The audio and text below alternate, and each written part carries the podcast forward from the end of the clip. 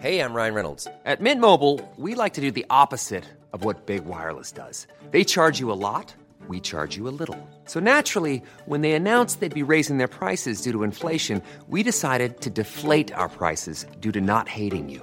That's right. We're cutting the price of Mint Unlimited from $30 a month to just $15 a month. Give it a try at mintmobile.com slash switch. $45 upfront for three months plus taxes and fees. Promo rate for new customers for limited time. Unlimited more than 40 gigabytes per month. Slows. Full terms at mintmobile.com.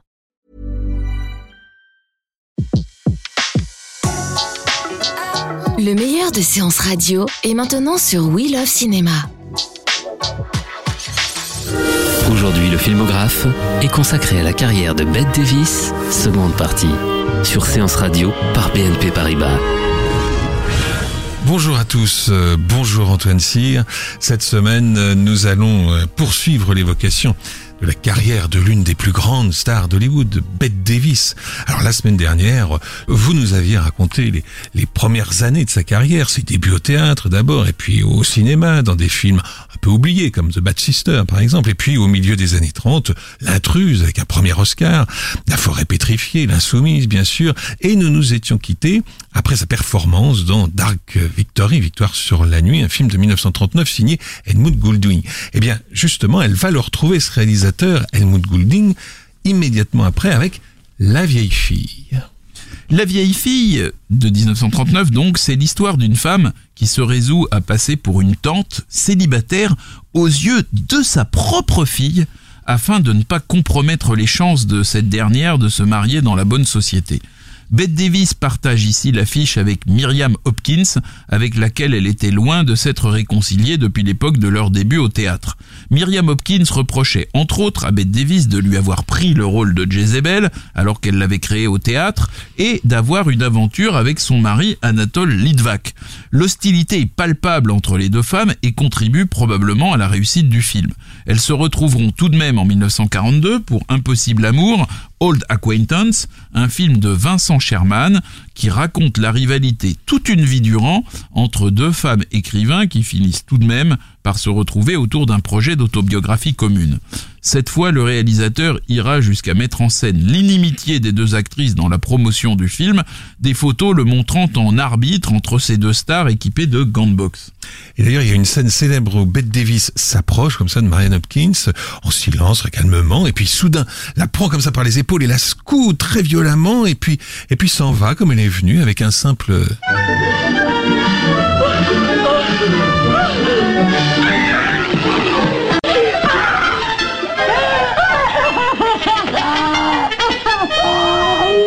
donc Bette Davis s'en va pendant que sa victime s'effondre complètement sur le canapé. Enfin, elle est folle de rage, elle frappe sur les coussins avec ses poings. Eh bien, euh, Bette Davis a admis avoir eu énormément de plaisir à jouer cette scène.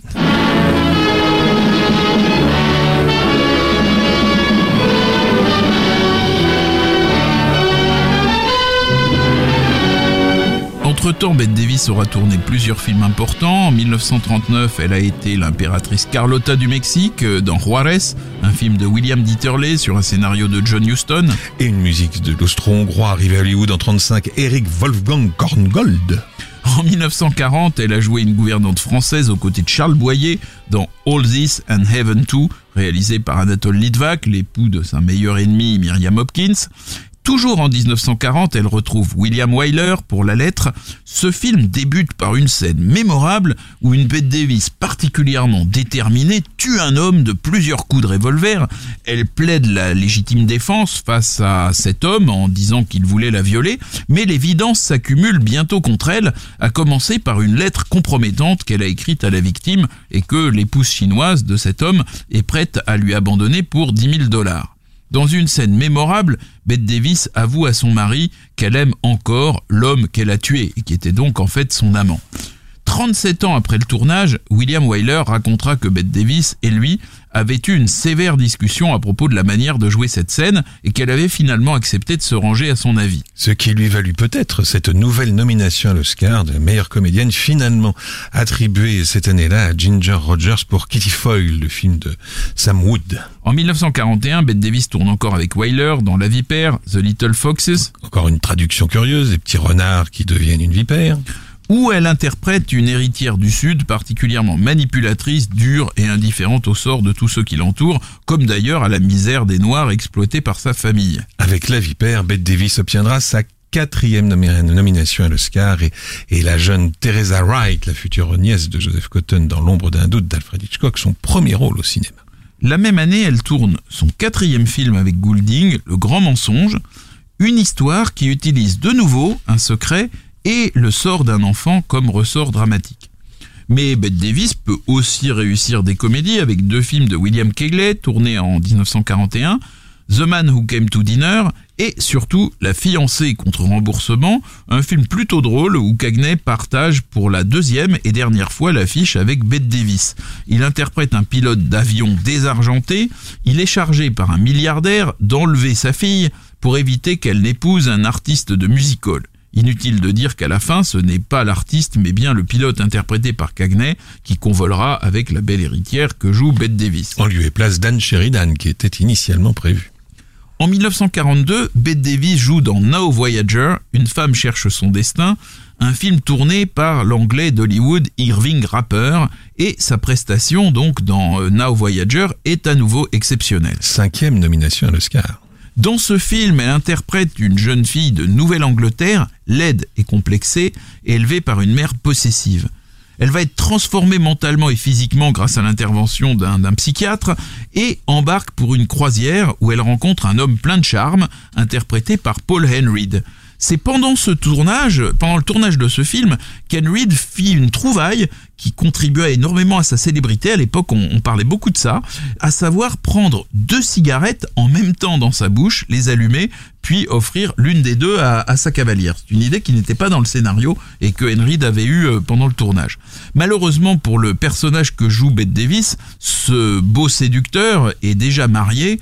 Elle jouera tout de même un rôle auprès de cet homme en redonnant goût à la vie à sa fille, une jeune adolescente dépressive. Donc l'homme et la femme deviennent amis intimes, mais ils s'abstiennent sagement de devenir amants. Ne demandons pas la lune et profitons des étoiles recommande joliment Bette Davis à Paul Henry dans la dernière scène du film. La petite histoire veut que cette scène ait valu à Bette Davis de devenir une idole chez les homosexuels américains qui devaient à l'époque souvent se satisfaire de liaisons platoniques pour échapper à l'intolérance de la société. Bette Davis tournera en tout cas d'autres films avec Irving Rapper, notamment The Corn is Green en 1945, où elle incarne une enseignante entre deux âges qui est décidée à aider un jeune mineur gallois à réussir dans ses études, puis Deception en 1946, où elle retrouve Paul Henreid ainsi que Claude Reims. Deception qui aurait pu devenir déception en français, mais qui curieusement sera traduit par jalousie.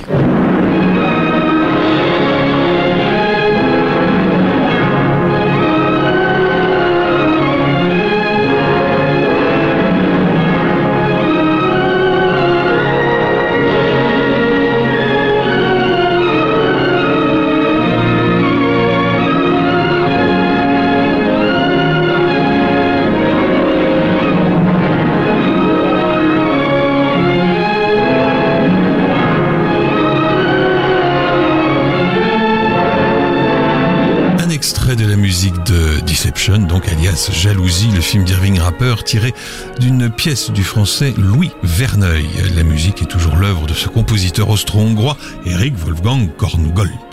Nous sommes toujours en compagnie d'Antoine Cyr, le filmographe de séance radio, lui-même toujours en compagnie de Bette Davis. Un autre film très important tourné par Bette Davis pendant les années de guerre, c'est Femme aimée et toujours jolie, en anglais Mr. Skeffington, rien à voir, euh, de, Vincent Sherman en 1944. Ce film se déroule sur plusieurs décennies et Bette Davis y montre une époustouflante capacité à incarner l'évolution d'un personnage à travers le temps. Sixième nomination à l'Oscar. Au début du film, elle incarne une jeune femme, belle, insouciante, égoïste, elle épouse un banquier juif du nom de Job Skeffington, interprété par Claude Reims, dans le seul but de secourir son frère, employé par Skeffington et coupable de détournement de fonds. L'homme qu'elle a épousé l'aime follement, il avait même commandé un portrait d'elle à l'époque où il n'espérait pas devenir son mari, mais cette passion n'est pas réciproque.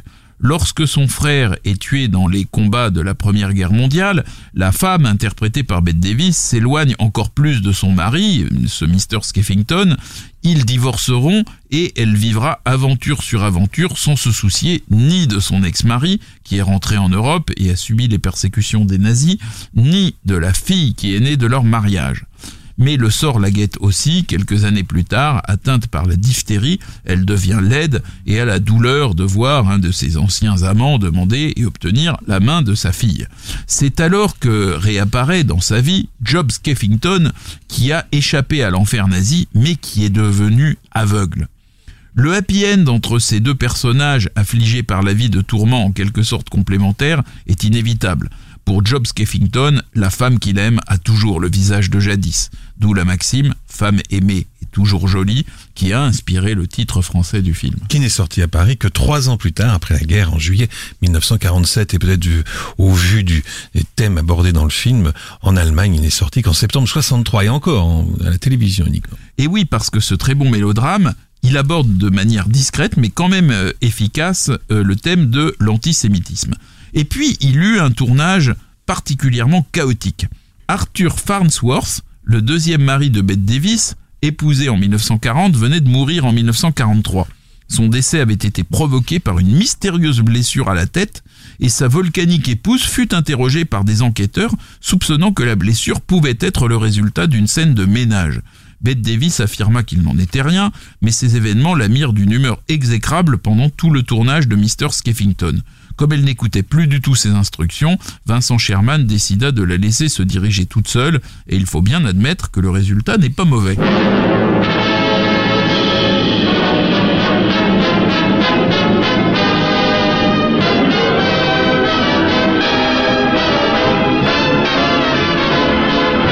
Manhattan Heights can brag of lights, and Boston has its beam. But on the coast, we proudly boast about the Hollywood canteen. Where G.I. Joes forget the woes of Army life routine. From every camp for miles they tramp to the Hollywood canteen. Some famous band begins to jam a boogie beat to every bar. A lucky bug can cut a rug with his favorite movie star. The coffee pot is always hot, and are the donuts keen? To any vet, an air cadet, a sailor or marine. The welcome mat says check your hat at the Hollywood canteen. They come from every camp, for miles and miles they tramp. Where do they go? Why, of course you know, to the Hollywood canteen. Famous band begins to jam a boogie beat, a boogie beat to every bar. A lucky bug can cut a rug with his favorite movie star.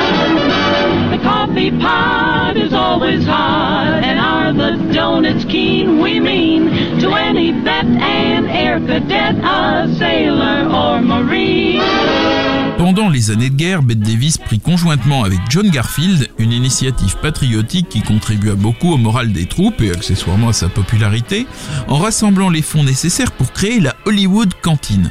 La Hollywood Canteen, elle va fonctionner entre octobre 1942 et novembre 1945.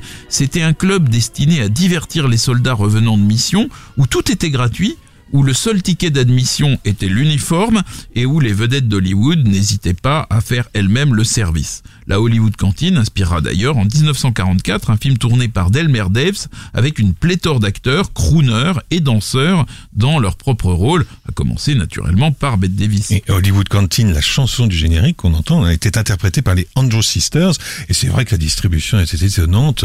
Entre Bette Davis et John Garfield, on retrouvait Peter Lorre, Aida Lupino, Barbara Stanwyck et Jan Wyman, à l'époque Madame Ronald Reagan. En 1945, Bette Davis éprouve un choc celui de voir une de ses grandes rivales, John Crawford, recrutée par la Warner et décrocher l'Oscar pour son premier film, donc avec la Warner, Mildred Pierce de Michael Curtis. Bette Davis, il faut le savoir, a toujours envié John Crawford, grande star de la MGM, où les actrices étaient plus valorisées qu'à la Warner. Alors qu'elle n'est plus en âge de jouer les jeunes premières et connaît un passage à vide, John Crawford se remet spectaculairement en selle en changeant de studio et en assumant un rôle de femme entre deux âges marqué par la vie. Bette Davis sera d'autant plus jalouse de ce succès que John Crawford n'hésitera pas à proposer un soir de 1945 un dîner en tête à tête à un certain William Sherry. Or, ce William Sherry, aussi porté sur la boisson que son nom peut le laisser penser, n'était autre que le troisième mari de Bette Davis, qui venait de l'épouser et dont elle allait divorcer en 1950. Barbara Davis Sherry, la fille née de ce mariage, semblera dans sa jeunesse très proche de sa mère, mais écrira à l'âge adulte deux livres très critiques dépeignant Bette Davis comme une femme violente et alcoolique. Barbara était née le 1er mai 1947, c'est-à-dire huit mois après la sortie du film Jalousie. En 1946, Bette Davis sent que le temps de jouer les jeunes héroïnes est en train de passer pour elle et elle tente de prendre l'initiative en créant sa propre maison de production, BD Incorporated. Elle ne produira qu'un seul film, distribué par la Warner et au demeurant excellent, La voleuse, A Stolen Life, réalisé par Curtis Bernhardt avec Glenn Ford. Ce film se déroule sur les côtes sauvages de Nouvelle-Angleterre et raconte l'histoire de deux sœurs jumelles interprétées chacune par Bette Davis. L'une meurt accidentellement alors qu'elles font toutes les deux une promenade en bateau, et celle qui survit se fait passer pour la défunte dont elle avait toujours aimé le mari. Bette Davis s'illustre une nouvelle fois par sa technique d'actrice qui lui permet sans aucun artifice de maquillage de jouer deux femmes au tempérament différent, rôle auquel s'ajoute finalement une troisième composition lorsque la sœur survivante se fait passer pour la défunte. Le film fut nommé à l'Oscar des meilleurs effets spéciaux visuels et sonores. Après l'échec financier de sa maison de production, Bette Davis signe un nouveau contrat avec la Warner. Outre Deception avec Irving Rapper, elle tourne deux films mineurs avec Bretagne Windust, Winter Meeting et June Bride. Sorti deux jours avant le 40e anniversaire de Bette Davis, Winter Meeting fut un échec commercial terrible qui coûta un million de dollars à la Warner. En 1949, elle tourne son dernier film pour le studio, La Garce, Beyond the Forest de King Vidor. Dans ce dernier film pour la Warner, ce qui est un film noir, Bette Davis joue une jeune femme malheureuse avec son mari médecin, pourtant joué par le séduisant Joseph Cotten dans une ville perdue du Wisconsin.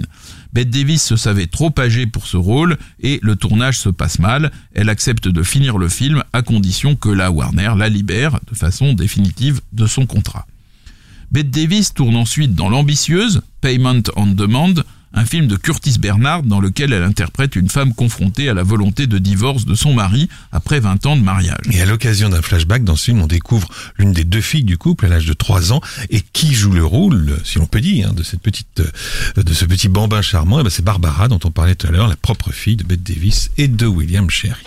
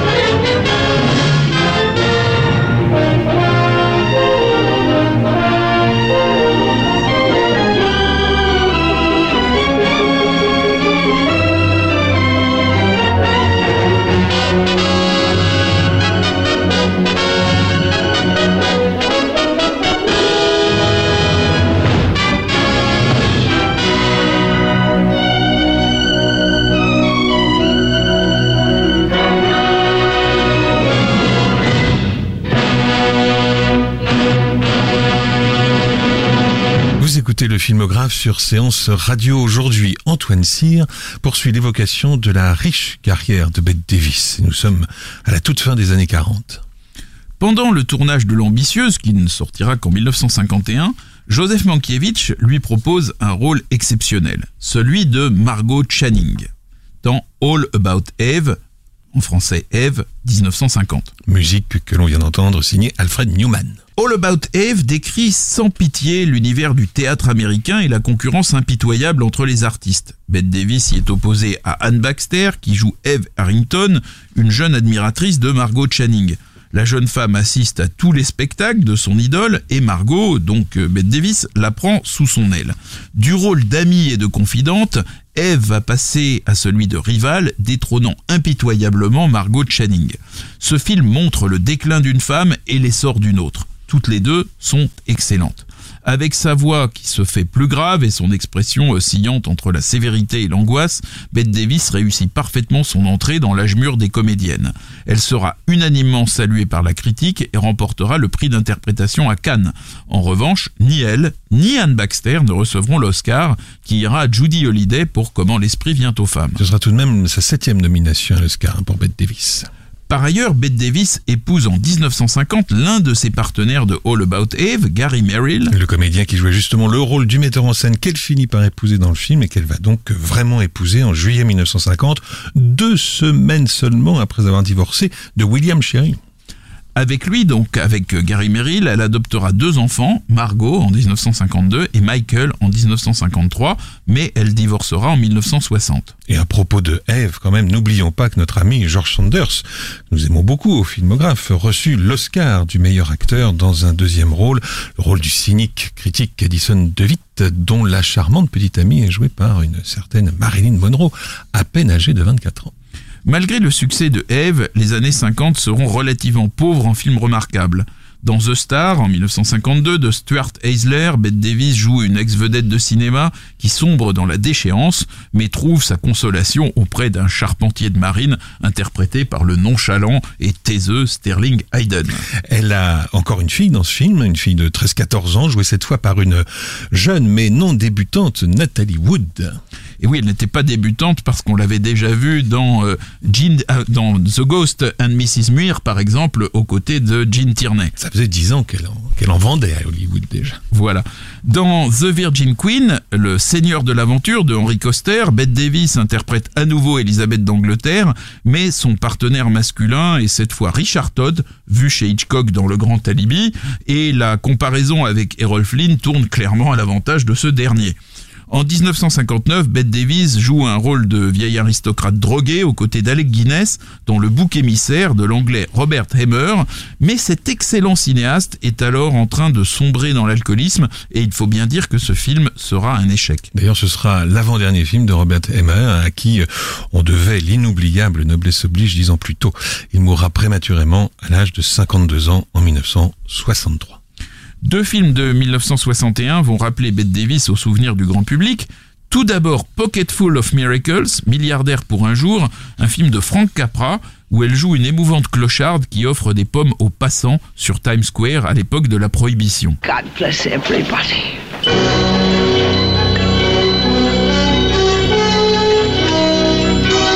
Apple! Help an old lady buy an apple! Ce film est tiré d'une nouvelle de l'écrivain new-yorkais Damon Runyon et constitue un remake d'un premier film tourné par Capra en 1933. Et dans Milliardaire pour un jour, Bette Davis a notamment pour partenaire Glenn Ford et Peter Falk, qui sera nommé à l'Oscar du meilleur acteur dans un second rôle, celui d'un gangster, et dix ans tout juste avant euh, le tournage du premier épisode de Colombo. L'autre film de 1961 qui vaudra à Bette Davis une dixième et dernière nomination aux Oscars, c'est Qu'est-il arrivé à Baby Jane de Robert Aldrich, où elle retrouvera sa vieille rivale John Crawford. Associer ces deux actrices en 1935, ça aurait réclamé des sommes probablement un peu pharaoniques, mais 25 ans ont passé et c'est dans un film à petit budget qu'Aldrich réunit les deux anciennes gloires d'Hollywood pour un face-à-face tragicomique et même grand guignolesque entre deux sorts ennemis qui va fasciner le public.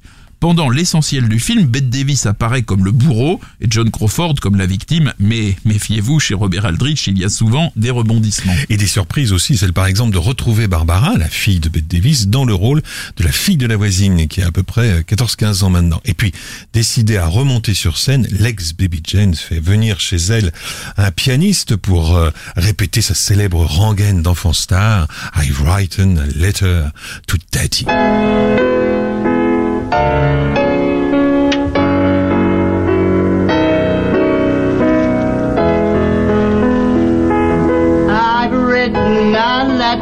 To Daddy.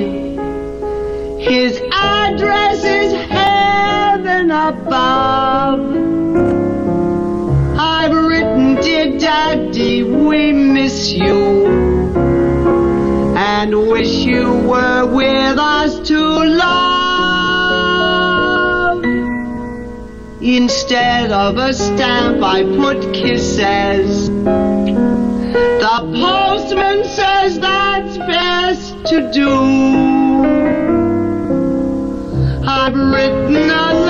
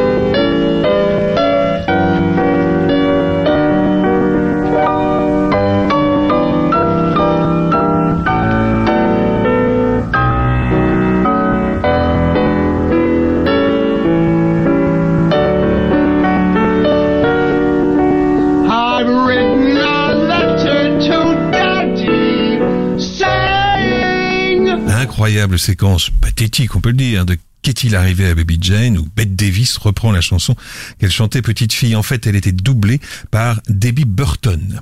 Vous écoutez le filmographe sur Séance Radio et on retrouve tout de suite Antoine Cyr. Les succès de Milliardaire pour un jour et de Qu'est-il arrivé à Baby Jane ne suffisent pas à relancer la carrière de Bette Davis. Comme toujours, elle prend l'initiative et publie en septembre 1962 dans un hebdomadaire la petite annonce suivante. Mère de trois enfants âgés de 10, 11 et 15 ans, divorcée, de nationalité américaine, 30 ans d'expérience dans le domaine cinématographique, encore alerte et plus aimable que ne le prétend la rumeur publique, cherche emploi stable à Hollywood, connaît Broadway, Bette Davis, référence à l'appui. Cela pourrait sembler un canular, comme le dit François Chalet dans une interview de, de l'époque de l'actrice, mais il n'en est rien. Ému par ce message, Jack Warner lui propose de tourner Dead Ringer, La mort frappe trois fois en 1964, sous la direction de son ancien partenaire Paul Enreed, mais ce mélodrame peu inspiré sera un échec. Elle y joue d'ailleurs comme dans La voleuse de Curtis Bernard en 46, un double rôle de jumelle, double rôle que Lana Turner avait précédemment refusé. Hush, hush, sweet Charlotte. Charlotte, don't you cry. La même année, en 1964, elle tourne un deuxième film avec Aldrich, Chut Chut, chère Charlotte, un film qui est dans la veine du précédent, sans John Crawford qui, après s'être laissé euh, convaincre, renonce finalement à subir un nouveau tournage sous haute tension avec sa vieille rivale. Et donc euh, John Crawford est remplacé dans ce film par Olivia de Havilland, et d'ailleurs le Chut Chut, chère Charlotte réunit d'autres vieilles gloires d'Hollywood comme Joseph Cotten, Agnès Mourred et Marie Astor. Et tout ce petit monde semble plutôt bien s'amuser à tourner dans un scénario macabre à souhait et plein de remidissements. Et il y a pour amant, avec Davis, a pour amant Bruce Dern, le futur papa de Laura, qui, le pauvre, va assez mal finir, mais chut chut, on n'en dira pas plus, sauf que la chanson Sweet Charlotte était interprétée par Al Martino. Hush, hush, sweet Charlotte. I love you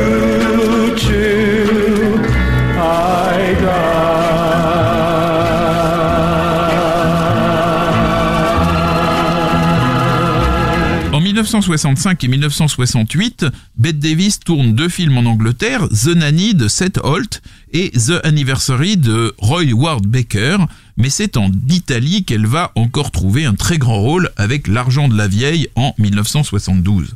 Elle y incarne une vieille milliardaire américaine qui parcourt le monde au gré de sa fantaisie et fait miroiter des fortunes à de pauvres gens qu'elle affronte dans de grandes parties de cartes avec euh, pour seul but de prouver à ces malheureux que si elle est riche, c'est parce qu'elle est plus astucieuse. Et dans ce film de Luigi Comencini, elle retrouve Joseph Cotton, entouré d'Alberto Sordi et de Silvana Mangano, qui recevra le Donatello de la meilleure actrice pour ce film. Bette Davis apparaîtra encore en 1978 chez Walt Disney dans Les Visiteurs d'un autre monde de John Hawke et dans Mort sur le Nil, film de John Guillermin d'après Agatha Christie. En 1987, après plusieurs apparitions à la télévision, on la verra dans Les Baleines du mois d'août de Lindsay Anderson, dans lequel, âgée de 79 ans, elle côtoyait Liliane Guiche, 93 ans, une immense star du muet qui aura, comme elle, fait du cinéma pendant pratiquement toute sa vie. Et dont ce sera le dernier film. Le dernier film pour euh, Bette Davis, ce sera l'année suivante, en 1988, une comédie un peu loufoque de Larry Cohen, Wicked Stepmother, que l'on pourrait traduire par méchante belle-mère, dans lequel on retrouvait un autre comédien de sa génération, Lionel Stander, né comme elle en 1908. Si le nom de Bette Davis apparaît en tête de distribution, son état de santé plutôt mauvais l'obligea à abandonner le tournage plus tôt que prévu. D'ailleurs, Bette Davis décède huit mois après la sortie de ce film, le 6 octobre 1989, à l'hôpital américain de Neuilly et sera inhumée dans un cimetière des collines d'Hollywood. Femme de caractère, Bette Davis aura traversé la vie et le cinéma sans faire la moindre concession, faisant le pari risqué mais finalement gagné que le public, comme le monde du spectacle, accepterait les défauts de ses qualités. Sans doute son intransigeance contribua-t-elle pour beaucoup à faire de Bette Davis l'une des plus grandes dames de l'histoire d'Hollywood. Merci Antoine. Le filmographe vous a été présenté par Antoine Cyr et Laurent Bourdon sur Séance Radio par BNP Paribas. Retrouvez l'ensemble des contenus séances radio proposés par We Love Cinéma sur tous vos agrégateurs de podcasts.